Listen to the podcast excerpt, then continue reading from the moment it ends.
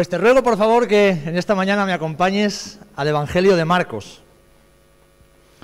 al capítulo 1. Y no te va a sorprender lo que vamos a meditar, porque tiene que ver con lo que estamos meditando, con lo que Dios nos está hablando en este tiempo como iglesia, y también con lo que ya el Señor nos ha hablado durante el tiempo del culto. Marcos, capítulo 1. Y vamos a leer todos juntos a partir del versículo 16 hasta el versículo 20. Dice así la palabra del Señor. Andando junto al mar de Galilea, vio a Simón y a Andrés su hermano, que echaban la red en el mar porque eran pescadores. Y les dijo Jesús, venid en pos de mí y haré que seáis pescadores de hombres. Y dejando luego sus redes, le siguieron.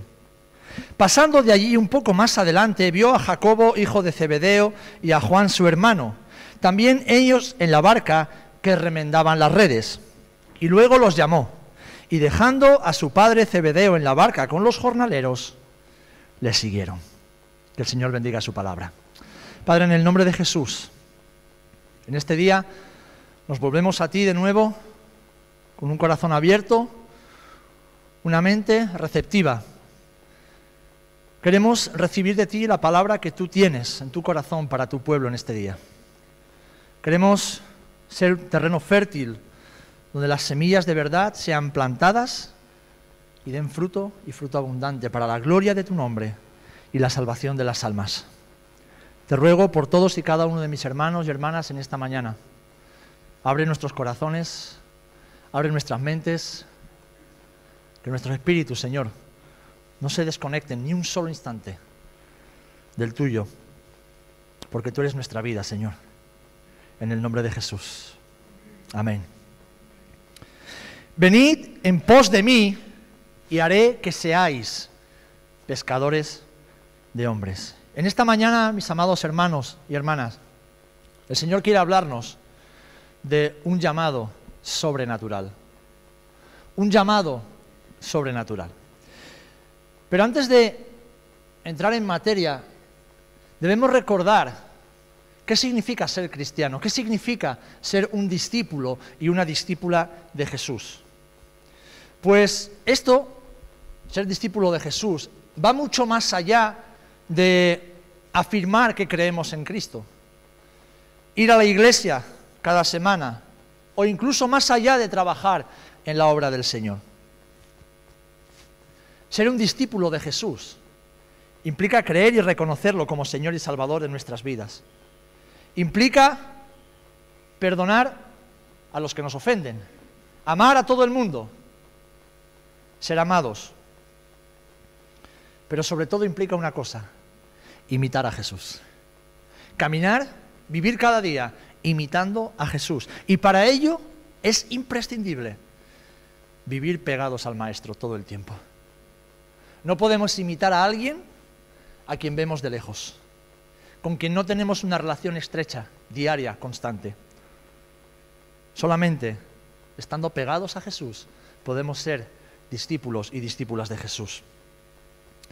Ahora bien, cuando pensamos en el llamado de Dios para nuestras vidas, y esto lo hago a veces de forma intencional, hablando y preguntándole a, hermanos, hermanas en la fe, veo que en ocasiones tenemos ideas un poco raras y extrañas acerca de este llamado, incluso a veces extravagantes. Ideas que poco o nada tienen que ver con lo que la Biblia nos enseña. Y podría decir incluso que a veces queremos hacer de ese llamado sobrenatural que Dios tiene para sus hijos un llamado completamente humano y hasta incluso podríamos decir que mundano. Un llamado adaptado a nuestro gusto, a nuestra comodidad, a nuestro tiempo, a nuestra forma de ver la iglesia, decidimos quién puede ser y quién no puede ser llamado, qué puede hacer y qué no puede hacer cada persona. Un llamado humano y cada vez más mundano. Y en esta mañana el Señor nos habla de cuatro hombres. Y siempre me ha llamado la atención, estudiando y, reestudiando este pasaje durante años, ver quiénes fueron estos hombres a los cuales Jesús escogió y también cuál era su oficio. Saben, Jesús no hacía nada por casualidad. Todo tenía un propósito y todo era intencional. Estos cuatro, que después fueron nombrados también entre los doce apóstoles del Cordero, los apóstoles de Jesús, de entre ellos, tres con el tiempo se convirtieron en los amigos más íntimos del Maestro. Pedro, Juan y Jacobo, que eran hermanos, se convirtieron con el tiempo en los amigos íntimos de Jesús. Y esto ya nos va lanzando, nos va dejando pistas de qué es lo que Dios espera y cómo se manifiesta en la vida de los creyentes de los discípulos de Cristo el llamado sobrenatural que todos y cada uno hemos recibido. Y es verdad que el llamado de estos cuatro hombres fue específico e irrepetible. De esos doce solamente hubo doce. ¿eh? Pero nos revela un llamado universal que el Señor tiene para todos y cada uno de sus discípulos. Y este llamado no es otro que el de ser pescadores de hombres. Amén. Amén. Es así de sencillo, así de poderoso y así de sobrenatural. Y decimos en primer lugar que es un llamado universal. ¿Por qué? Porque Dios no llama solo a algunos de sus discípulos a ser pescadores de hombres. El Señor llama a todos y cada uno de sus discípulos y discípulas, os y as, eso que mañana estamos celebrando el Día Internacional de la Mujer. Qué maravilloso que los hijos de Dios lo celebramos cada día, ¿verdad? Yo lo celebro cada día con mi mujer, porque para mí me ha tocado la mejor. ¿Cómo no celebrarlo? Para ti la tuya será la mejor, lógicamente. Todos y todas los hijos e hijas, discípulos y discípulos de Jesús, son llamados a este llamado universal de ser pescadores de hombres. Pero fíjate, vamos a ver en primer lugar en qué modo el Señor llama a estos pescadores. Y de aquí ya vamos a romper algunas mentiras, algunas ideas erróneas que hay en cuanto al llamamiento del Señor. Vemos en el versículo 17 que Jesús dice que caminaba junto al mar, a ver si Dios quiere y podemos volver de nuevo a Capernaum y caminar a la orilla del mar de Galilea, para que nos hagamos una idea de cómo Jesús se podía acercar a esas personas, a esos pescadores, y de repente sin mediar palabra les dice, venid en pos de mí. O lo que es lo mismo, seguidme seguidme. Así que contrariamente a lo que hoy se predica desde muchos púlpitos, esto no es una invitación, amados hermanos. Jesús no está invitando a los discípulos a seguirlo. Jesús está ordenando, es una orden, es un imperativo. ¿Cuántos dicen amén? Y esta orden requiere de una respuesta y obediencia inmediatas. Tal como hicieron Pedro y Andrés, Juan y Jacobo. Así que ellos nos dan ejemplo. Hermanos, el llamado sobrenatural de Dios sobre tu vida, el llamado universal de ser pescadores de hombres, es una orden no es una invitación, no es una opción que tú y yo podemos escoger hacer o no. Si lo hacemos, estaremos obedeciendo a Dios. Si no lo hacemos, estaremos desobedeciendo a Dios. Y el que desobedece a Dios, peca contra Dios y no tiene paz con el Señor. El Evangelio es sencillo, es claro. ¿Por qué? Porque Jesús es, ¿y cuántos diremos amén ahora? Rey de reyes y Señor de señores. Amén. Bueno, Jesús no negocia con sus discípulos. Un rey no negocia con sus súbditos. Un rey ordena y sus súbditos obedecemos.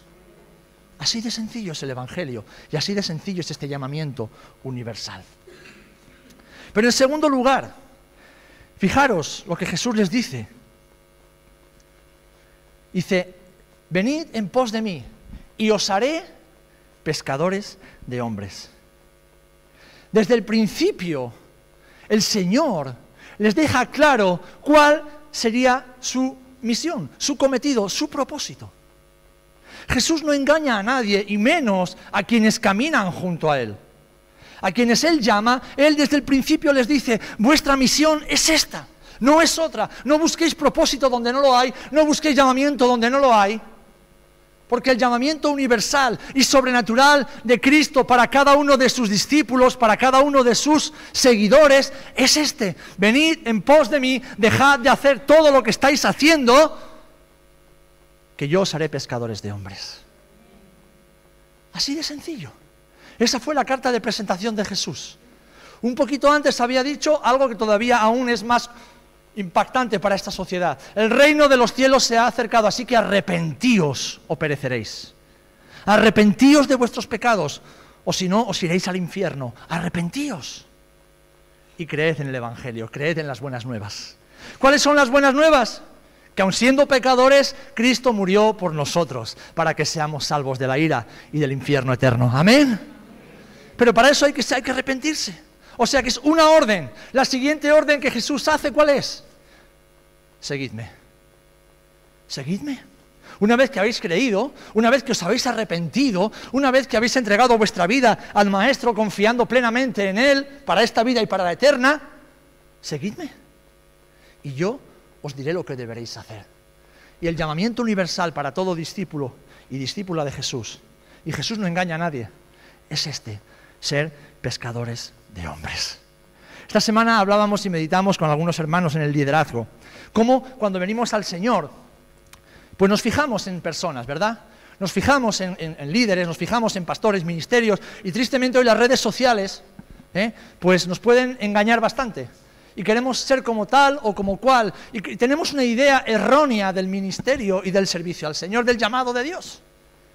Nos atraen las luces, la fama, nos atrae el micrófono, nos atrae el reconocimiento humano, nos atraen tantas cosas que nada tienen que ver con el llamamiento universal de Dios para sus hijos e hijas. Jesús no le dijo a sus discípulos que serían grandes hombres de Dios. No existen tales grandes hombres. Ni que serían grandes predicadores ni grandes músicos, ni grandes apóstoles, profetas, maestros, pastores o evangelistas. No, no, no, no, no, Jesús no dijo eso. Jesús no les prometió riquezas, ni les prometió fama, ni siquiera una estabilidad de vida, una estabilidad económica. No, Jesús no les prometió eso. Simplemente les dijo lo que haría de ellos, pescadores de hombres. Y le dijo también a cada uno de ellos cómo deberían hacerlo. Y usó algo tan sencillo como su propio oficio. Ellos eran pescadores, sabían, entendían de pesca, ¿verdad? Pues para ellos no era más que trasladar lo que hacían en su vida diaria durante años a una aplicación espiritual. ¿Esto qué nos quiere decir, mis amados hermanos? Que Dios quiere usar lo que tú tienes para ser un pescador y una pescadora de hombres. Que tú no tienes que esperar ser otra cosa distinta a la que eres que Dios quiere usar los recursos que Él ya ha puesto en tus manos. Y que uses lo que sabes. Y que lo dejes perfeccionar por Él. Que te dejes podar y te dejes cambiar por Él. Pero que no pienses en ser otra persona.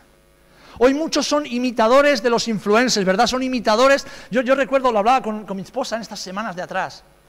Antiguamente, como no había tanta exposición a las redes sociales y a todo esto, ¿Nuestros modelos quiénes eran? Pues nuestro pastor, nuestros padres espirituales, hermanos cercanos de carne y hueso, hermanos a, quienes conocíamos sus defectos, sus, y queríamos ser como ellos, caminábamos junto a ellos y queríamos aprender de ellos.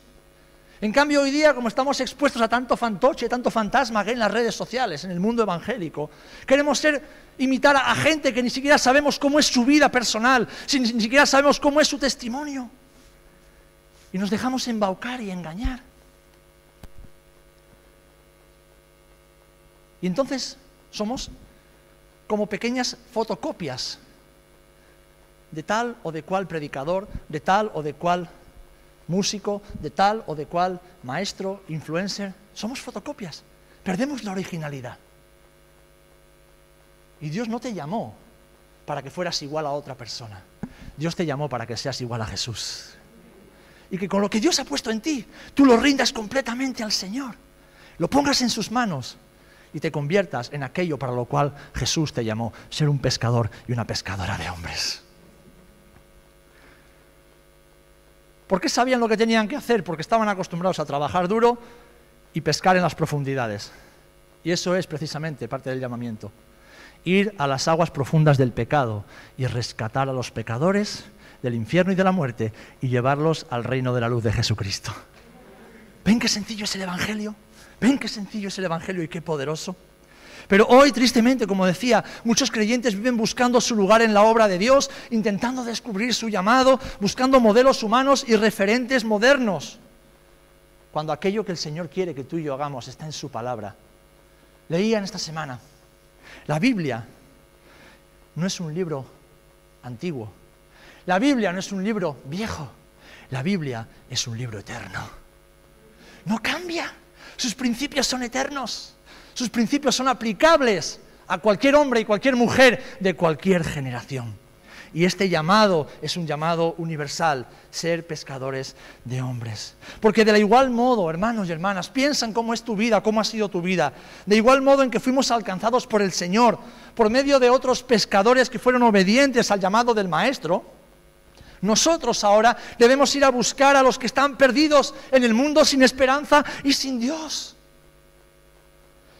Segunda de Corintios 5, 17 al 20 nos define de forma exacta y precisa el llamado sobrenatural y universal de Dios sobre cada uno de sus hijos. Y lo voy a leer para recordártelo. Seguro que todos lo sabemos hasta casi de memoria, pero te lo voy a recordar porque se nos olvida cada día.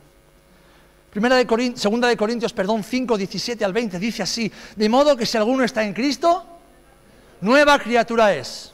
Las cosas viejas pasaron. He aquí todas son hechas nuevas. Esto nos encanta, ¿verdad? ¡Wow! Dios ha hecho algo maravilloso en nuestra vida. Dios nos ha cambiado, nos ha salvado, nos ha transformado. Pero sigue el 18. Y todo esto proviene de Dios, quien nos reconcilió consigo por Cristo. ¿Y qué? Nos dio el ministerio de la reconciliación.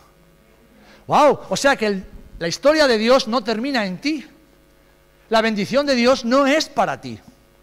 La salvación de Dios no es para que tú la disfrutes y digas, wow, qué guay, soy salvo, ya lo tengo todo asegurado, ahora ya me puedo despreocupar, me dedico a mis cosas y cuando llegue el tiempo de ir con el Señor, en paz. No. Nadie, nadie que no cumpla el llamado de Dios sobre su vida podrá ir en paz con el Señor. Sí, iremos con el Señor, pero Dios no nos juzgará por nuestra fe, porque nuestra fe nos ha salvado. Dios nos juzgará por nuestras obras. Y nuestras obras son el reflejo de un llamado en obediencia o en desobediencia. ¿Ven qué sencillo es el Evangelio?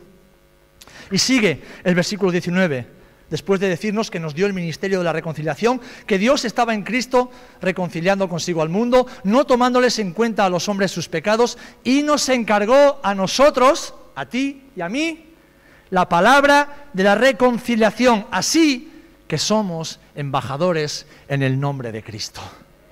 ¿Y qué es un embajador? Un representante. Aquel que representa a su rey, a su señor.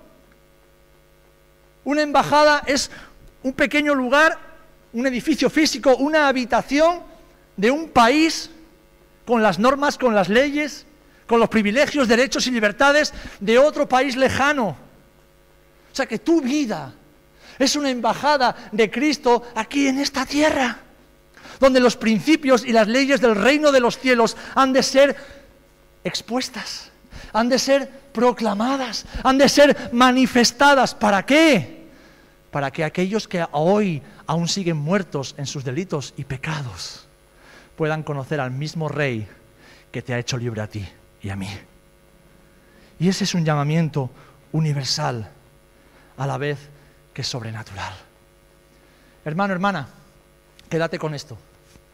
Independientemente de los dones y de las capacidades que Dios nos haya dado para realizar ciertas actividades dentro de la vida de la iglesia, todos y cada uno, sin excepción, hemos recibido un llamado universal que es sobrenatural y es el de ser pescadores y pescadoras de hombres.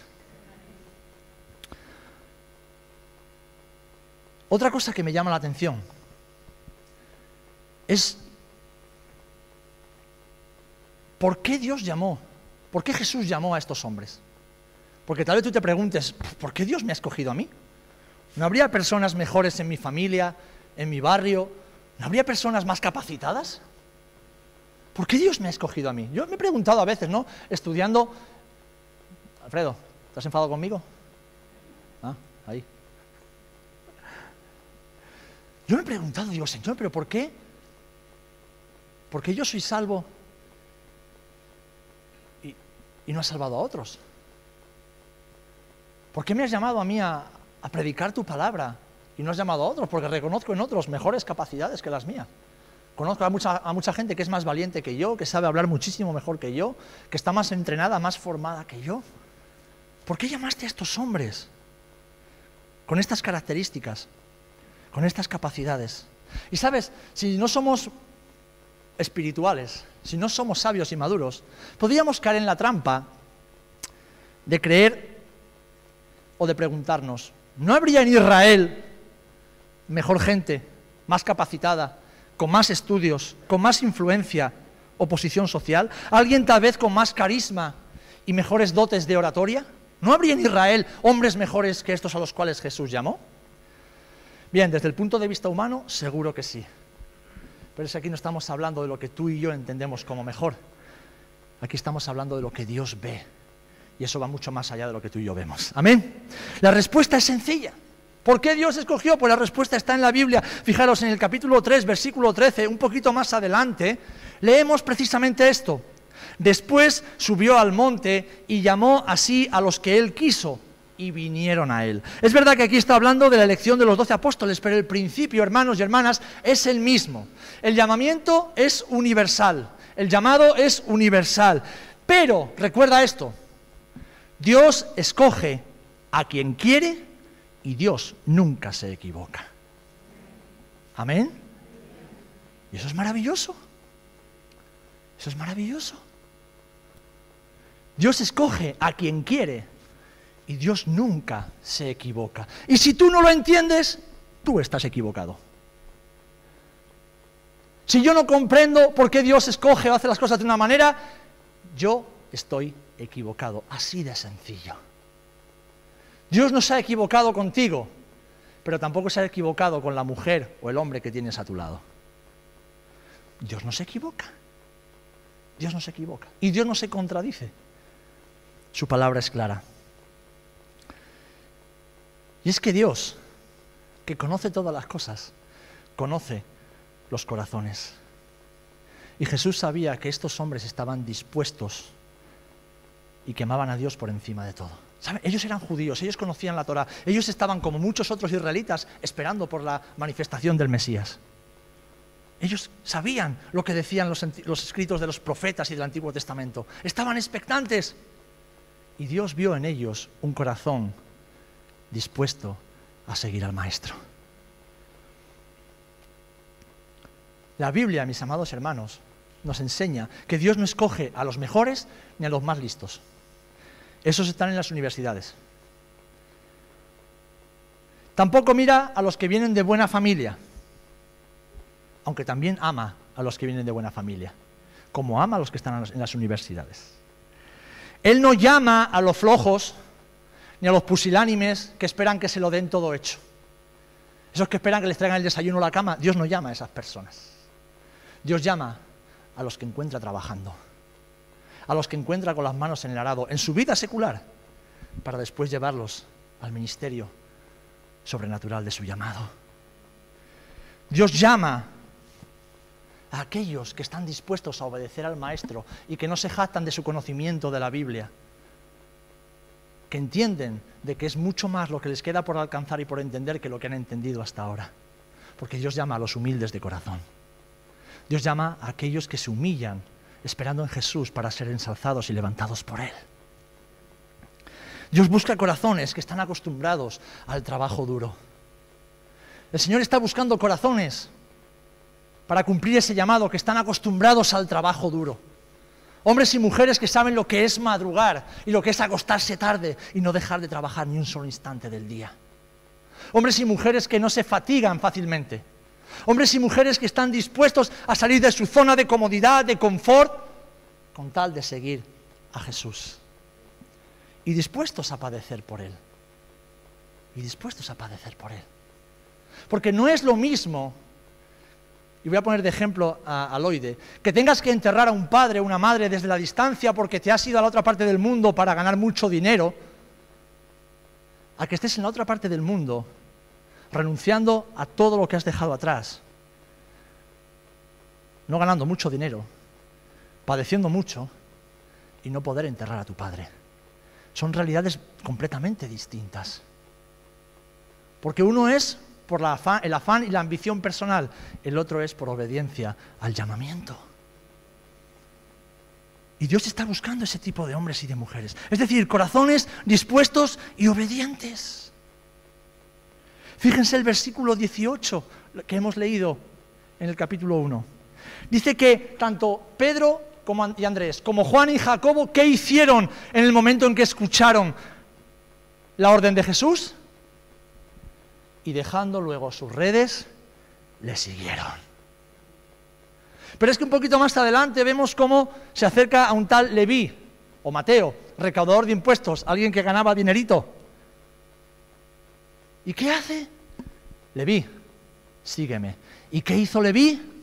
Se levantó, dejó lo que estaba haciendo y siguió al maestro. Entonces, ¿qué es lo que Dios está buscando cuando llama a un hombre y a una mujer? ¿Al típico listo que tiene una respuesta para todo? ¿Al que pone excusas y siempre tiene algo que hacer para no obedecer? ¿Al que se jacta de su conocimiento de la Biblia? ¿O llama a quienes sabe que le están dispuestos? A quienes están dispuestos a dejarlo todo por Jesús, porque aman más a Jesús que a su propia vida. ¿Saben lo que simbolizan, lo que representan las redes de estos hombres? Representa su vida, representan sus planes, representan sus anhelos personales, representan sus ambiciones, representan su comodidad personal, su seguridad económica, representan su familia, representan sus amigos, lo representa todo. Las redes de estos hombres eran su vida. Era por lo que habían trabajado y luchado toda su vida y tal vez sus padres y sus abuelos y generaciones y generaciones. Pero una sola palabra de Jesús fue más que suficiente para levantarse y dice que incluso Jacobo y Juan dejaron a Cebedeo, su padre, con los trabajadores y se fueron. Yo imagino a Cebedeo, pero ¿a dónde vais?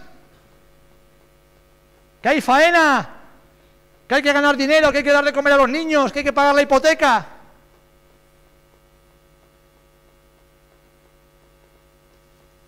Dios sabe a quién llama. Y por eso Dios sabe que te ha llamado a ti. Y no te estoy diciendo que dejes tu trabajo. A mí Dios me lo ha dicho unas cuantas veces y he tenido que obedecer siempre. No te estoy diciendo que dejes tu tierra. Yo he tenido que hacerlo, mi esposa también, y tal vez muchos de los que estamos aquí también. No te estoy diciendo que, que, ahora tomes una decisión alocada y... No, te estoy diciendo, hermano, hermana, escúchame bien. Te estoy diciendo que si Dios te ha llamado a ser un pescador y pescadora de hombres, dejes de poner excusas y te pongas a cumplir el llamamiento de Dios. Renuncia a tu comodidad, renuncia a tus planes, renuncia a tus esquemas mentales, renuncia a lo que tú crees que es el ministerio y cómo se debe. No, renuncia, hermano, hermana, renuncia a todo eso, muere a todo eso, muere a ti mismo. Muere, muere a ti mismo y deja que Jesús haga en ti aquello que Él quiere hacer. Porque este llamamiento sobrenatural exige un estilo de vida sobrenatural. Les quiero describir rápidamente, para ir concluyendo, cuatro, cuatro aspectos que aprendemos de un pescador, ¿vale? Y aquí estamos en Rota, seguro que todos tenemos algún amigo, o hemos ido a pescar, o tenemos algún familiar, o sabemos, no es algo lejano a nosotros el oficio del pescador, ¿verdad? Pero hay cuatro características de la vida de un pescador que nos enseñan cómo es ese llamamiento a una vida sobrenatural para cumplir el llamamiento, el llamado sobrenatural de Dios. En primer lugar, paciencia y obediencia. Paciencia y obediencia. Paciencia y obediencia. Dos cosas que escasean en esta generación, porque ni somos obedientes ni somos pacientes. Lo queremos todo ya, lo queremos a nuestra manera, y luego de lo que Dios nos dice en su palabra a lo que nosotros interpretamos que Dios dice en su palabra, Pero aquellos que han sido llamados a ser pescadores y pescadoras de hombres, tienen que ser pacientes y tienen que ser obedientes. ¿Por qué? Porque como vemos incluso en la Biblia, la pesca no siempre llega cuando uno espera. A veces uno sale por la noche, de madrugada, con expectativa, con ilusión, con esperanza de que esa noche va a ser una gran noche de pesca. Y llega las 5, las 6, las 7 de la mañana y no ha pescado nada. El pescador de hombres tiene que ser paciente, pero tiene que ser obediente, porque tiene que echar la red cuando Jesús se lo diga y donde Jesús se lo diga. Y tenemos un ejemplo muy claro en la Escritura. En Mateo capítulo 5, versículos 4 al 7. Dice que cuando terminó de hablar, le dijo a Simón, a Pedro, boga mar adentro y echad vuestras redes para pescar.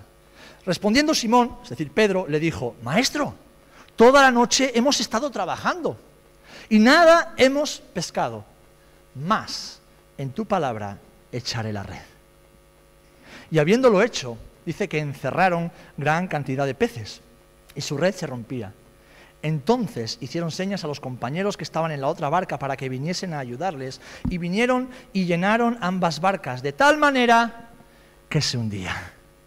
Hermano, hermana, cuando un pescador de hombres es paciente y es obediente, tarde o temprano la pesca llegará y será abundante. ¿Por qué? Porque no es nuestra pesca, porque no es nuestra misión, porque no es nuestra barca. Es su pesca, es su misión, es su barca.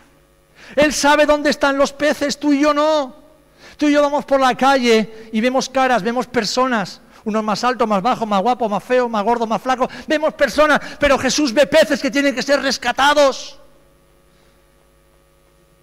Ahora, si estás demasiado, si estamos demasiado ocupados en nuestra vida, en nuestros planes, en nuestras cosas, en nuestra comodidad, en nuestros castillos, en el aire que nos construimos, no vemos nada, hermanos, no vemos nada. Somos indiferentes. Somos indiferentes.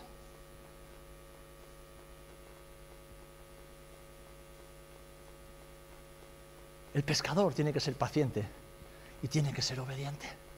En segundo lugar, el pescador tiene que ser perseverante. Perseverancia. Perseverancia.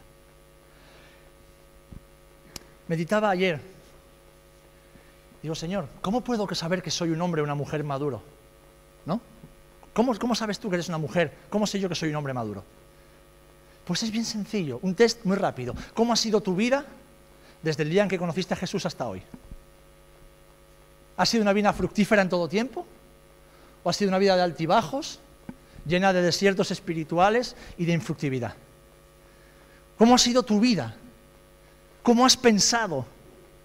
¿Qué fruto espiritual? Porque la palabra nos decía la semana pasada que esa transformación interna de la obra del Espíritu se manifiesta en un fruto visible para todos.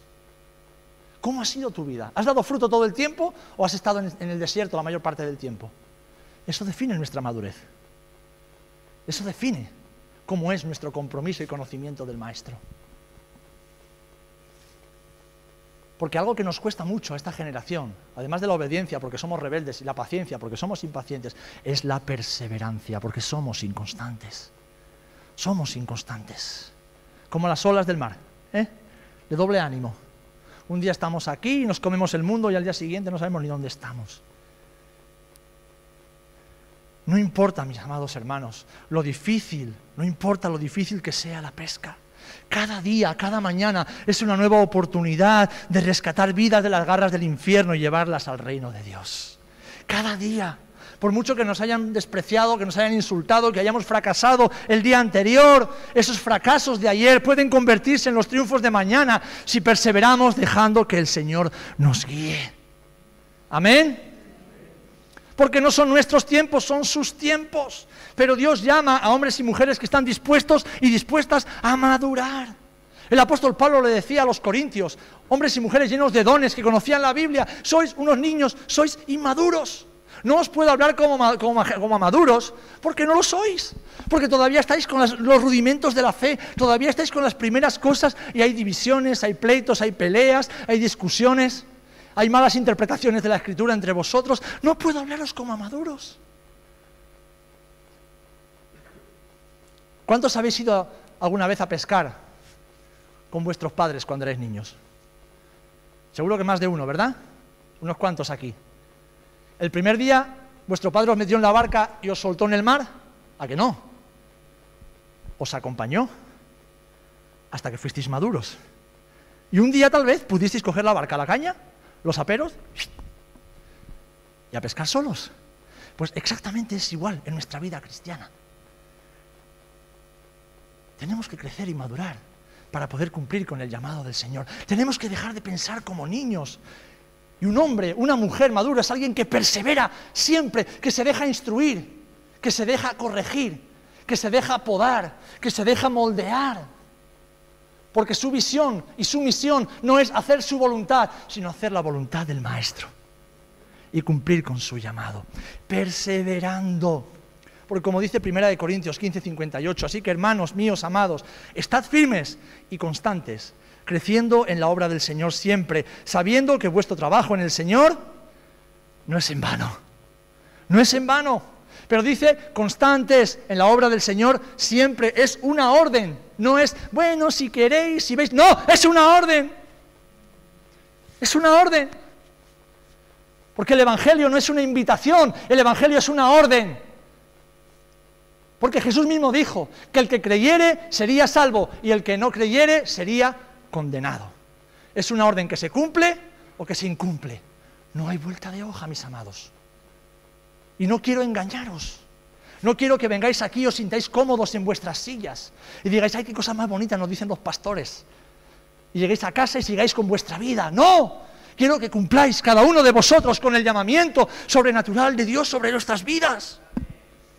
Quiero que améis a Jesús cada día más y que lo obedezcáis a Jesús cada día más y que dejemos de poner excusas cada día más.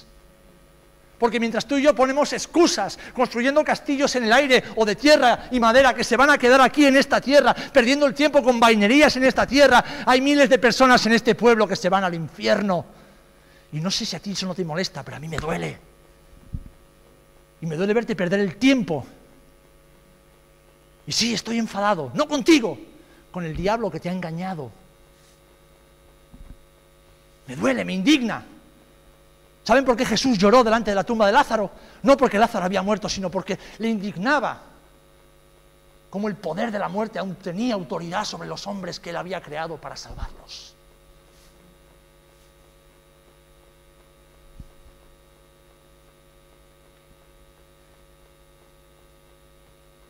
Hermano, hermana, deja de poner excusas y persevera. Deja de mirarte al ombligo Deja de crear tus propios planes. Deja de meter a Dios en tu caja. Y persevera. Persevera. Ríndete. Deja ya de una vez por todas de luchar contra Dios. Que tu problema no es conmigo porque te digo cosas que te molestan. Tu problema es con el Señor porque no lo obedeces. Y mientras tanto, la gente que está a tu alrededor no tiene la oportunidad de escuchar que hay un Dios que envió a su Hijo a morir por ellos en la cruz. Y saben, unos poquitos no damos abasto para todos. Unos poquitos hacemos lo que podemos con el tiempo que Dios nos da. Pero es que su obra no es de unos poquitos. Su obra es de todos y cada uno de sus hijos. ¿Por qué? Porque en tercer lugar, el pescador tiene que sacrificarse y esforzarse. Sacrificio y esfuerzo. Y me llama la atención cómo nos sacrificamos y nos esforzamos para las cosas de este mundo, para ganar dinero, para tener buenas casas, para tener buena ropa, para tener buenas cosas para nuestros hijos, lo cual está bien, está bien, pero qué poco nos gusta esforzarnos para el reino de Dios. Qué poco nos gusta rascarnos el bolsillo para el reino de Dios. Qué poco nos gusta quitarnos tiempo de nosotros mismos para que otros puedan alcanzar el reino de Dios. Pescador de hombres, al igual que los pescadores de peces, trabaja de noche muchas veces. Y mientras muchos duermen, el pescador de hombres ora. El pescador de hombres se desvela. El pescador de hombres gime. El pescador de hombres sueña con lo que Dios puede hacer. Y es que la pesca es un trabajo físicamente duro, ¿verdad? Pero también mentalmente, porque viene acompañado de peligros. a causa de las tormentas y a causa del oleaje. Muchos pescadores salen a la mar y ya nunca más vuelven con sus familias. O se hacen daño con los anzuelos, o un golpe del mar los tira al mar y pegan, se pegan un buen susto. Se rompen articulaciones, se rompen huesos.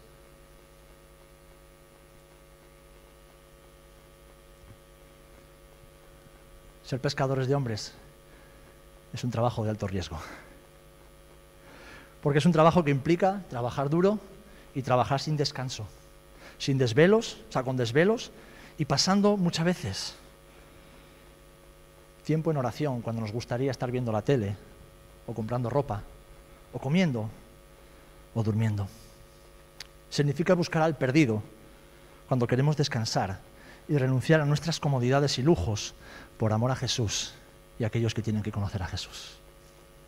Y esto no es obra de los pastores, mis amados. Quítate ya esa mentira de que esto es obra de unos poquitos. Eso es tu llamado. Ese es tu llamado. Es el llamado de la iglesia. El apóstol Pablo lo refleja de una manera maravillosa en su propia vida. Primera de Corintios 11 en trabajos más abundante, en azotes sin número, en cárceles más, en peligros de muerte muchas veces. De los judíos cinco veces he recibido 40 azotes menos uno. Tres veces he sido azotado con varas, una vez apedreado, tres veces he padecido naufragio, una noche y un día he estado como náufrago en alta mar, en caminos muchas veces, en peligros de ríos, peligros de ladrones, peligros de los de mi nación, peligros de los gentiles, peligros en la ciudad, peligros en el desierto, peligros en el mar, peligros entre falsos hermanos, en trabajo y fatiga, en muchos desvelos, en hambre y sed, en muchos ayunos, en frío y en desnudez. Y además de otras cosas, lo que sobre mí se agolpa cada día es la preocupación por todas las iglesias. Estos versículos reflejan y revelan el corazón de un hombre totalmente entregado al llamamiento sobrenatural de ser un pescador de hombres. ¿Y saben lo que hacen estos versículos? avergonzarnos. Si no te sientes avergonzado al leer estos versículos es que no has entendido la Biblia, mi amado. Es que no has entendido nada de la Biblia. Pero que sea una vergüenza que te haga reaccionar, que nos haga reaccionar, que nos haga recapacitar. Dios no va a hacer algo sobrenatural en aquellos que no creen en un Dios sobrenatural. Dios no va a hacer algo sobrenatural en aquellos que no están dispuestos a pagar el precio de una vida sobrenatural. Pero ahora sí, Dios ha llamado a todos y cada uno de sus hijos a una vida sobrenatural. Amén. Porque Dios no se equivoca. Dios te ha escogido a ti y Dios no se equivoca. Y termino con algo fundamental. Si yo creo que no hay peces, no salgo a pescar. Así que tengo que estar convencido, tengo que estar lleno de fe. Siguiente. Tengo que estar lleno de fe.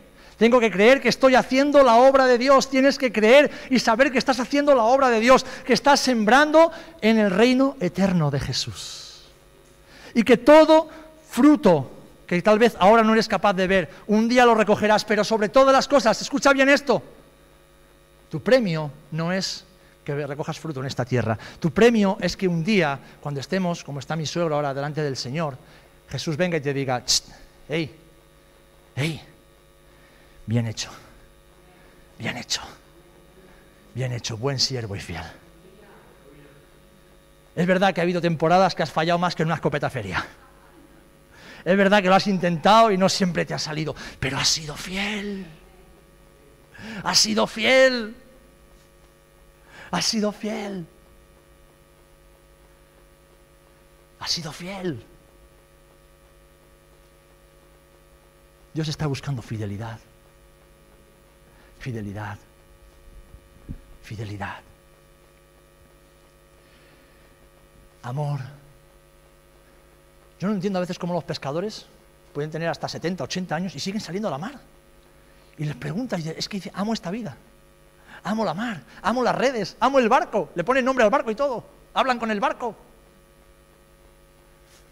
Amor, amor por lo que hacen, amor por lo que hacen. Como decía el apóstol Pablo, en mucha paciencia, en tribulaciones, en necesidades, en angustias, en azotes, en cárceles, en tumultos, en trabajos, en desvelos, en ayunos, en pureza, en ciencia, en longanimidad, en bondad, en el Espíritu Santo y en amor sincero. Porque Él nos amó a nosotros primero y ahora nosotros lo amamos a Él. Y, y alguien que es amado por Dios tiene que amar lo que Dios ama. Y Dios ama a un mundo que está perdido. Dios no ama lo que el pecador hace. Dios detesta el pecado y detesta lo que el pecador hace. Pero Dios amó a la humanidad. Y nosotros amamos lo que Dios ama. Y por último, ser llenos del Espíritu Santo. Vivir llenos del Espíritu Santo. Pero recibiréis poder cuando haya venido sobre vosotros el Espíritu Santo y me seréis testigos en Jerusalén, en toda Judea, en Samaria y hasta lo último de la tierra.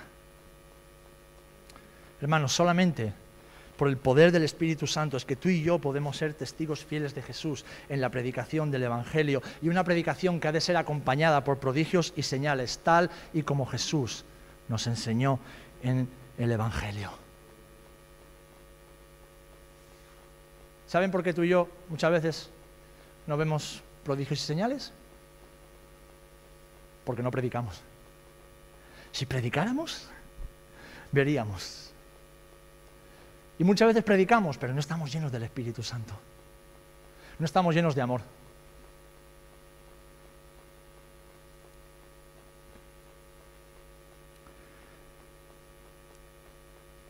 Ayer se concluía el Congreso Nacional de las Asambleas de Dios y nos hemos gozado viendo cómo el Señor ha hablado a la Iglesia Nacional lo mismo que Dios nos está hablando a nosotros como Iglesia.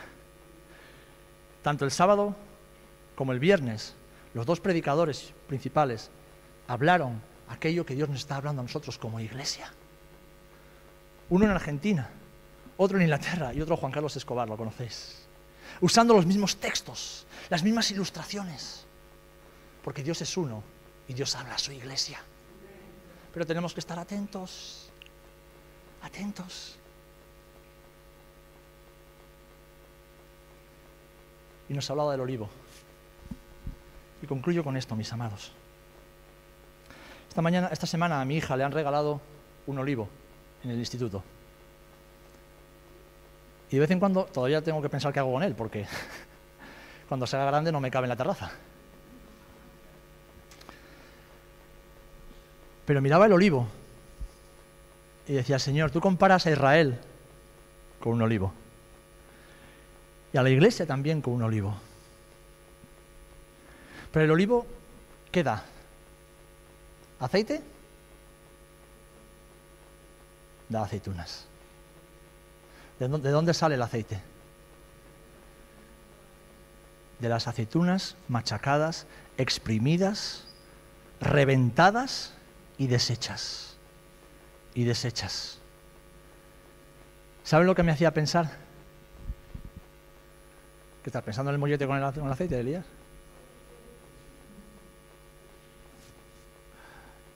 ¿Saben lo que me hacía pensar? Que a todos nos gusta ser aceitunas, ¿eh? aceitunas ricas. Pero a ninguno nos gusta ser machacados, ¿verdad? A ninguno nos gusta ser exprimidos. Pues ese es el llamamiento sobrenatural de Dios para su iglesia. Dios hará cosas sobrenaturales por medio de su aceite sobrenatural. El aceite del Espíritu Santo que está siendo derramado sobre su iglesia. Pero ese aceite tiene que salir de ti y tiene que salir de mí. Tenemos que ser exprimidos para que todo lo que ahora vemos desaparezca y se vea en nosotros aquello que Dios ha diseñado desde la eternidad. El oro líquido, pero para eso hay que ser exprimido. Hermanos, hermanas, tenemos un llamado sobrenatural y es para todos, ser pescadores de hombres hablar de Jesús, presentar a Jesús, dar a conocer a Jesús, obedecer a Jesús. Hermano, hermana, obedecer a Jesús. No me voy a cansar. Así te enfades conmigo y no me hables durante el resto de tu vida. Obedece a Jesús. Obedece a Jesús. Obedece a Jesús. Porque las excusas no me las pones a mí ni a la iglesia, las pones al Dios que te ha salvado. Obedece a Jesús. Sé aquello para lo cual has sido salvo. Y después sí, si te hace falta dar una clase en la escuela dominical, darla. Si te hace falta tocar un instrumento en la iglesia, tócalo. Si, necesitas hacer otra cosa porque Dios también te ha llamado a eso, hazlo. Pero, pero, pero, cumple con el llamamiento universal. Sé un pescador, una pescadora de hombres. Amén. Padre, en el nombre de Jesús, Te damos gracias por tu palabra en este día, Señor. Te damos gracias, Señor, porque con amor pero con autoridad nos hablas para que cumplamos con tu llamado, Señor.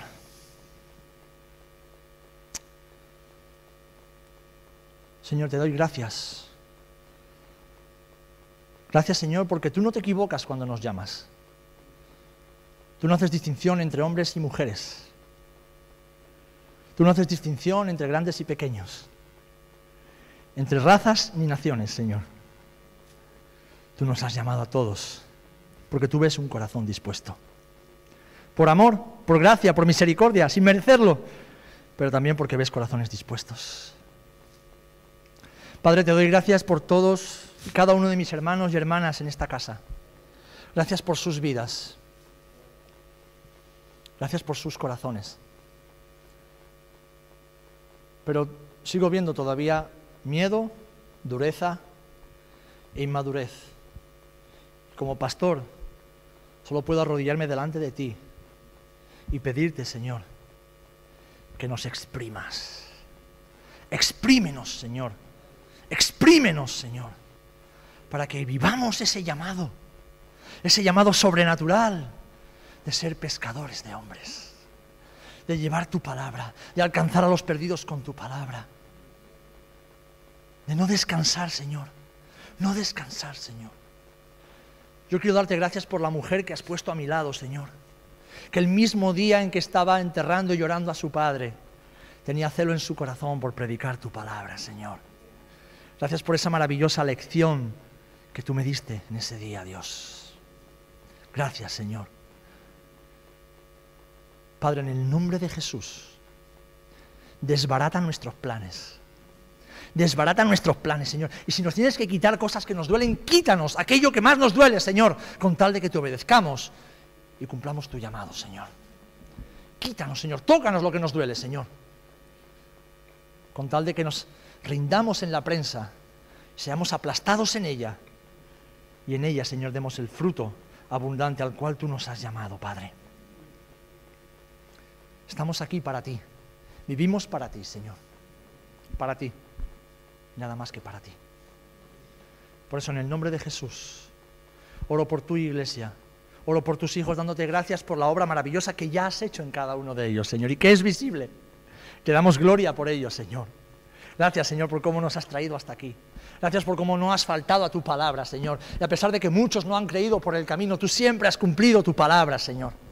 Tú siempre has cumplido y sigues confirmando tu palabra, Señor. Que somos una iglesia que camina en el Espíritu, que escucha la voz del Padre y que se arriesga a vivir en la voluntad de Dios. Gracias, amado Padre, gracias. Levanta a tu pueblo, levanta a tus hijos, Señor. Levántalos, Señor. Levántalos del polvo donde se han caído, Señor. Y sobre todo, mi Dios, te rogamos, ayúdanos a cumplir con tu llamado. Ayúdanos, capacítanos a predicar tu palabra cada día, Señor, sin descanso, hasta que tú vengas a buscarnos. En el nombre de Jesús. Amén. Amén, Señor. Amén, Señor.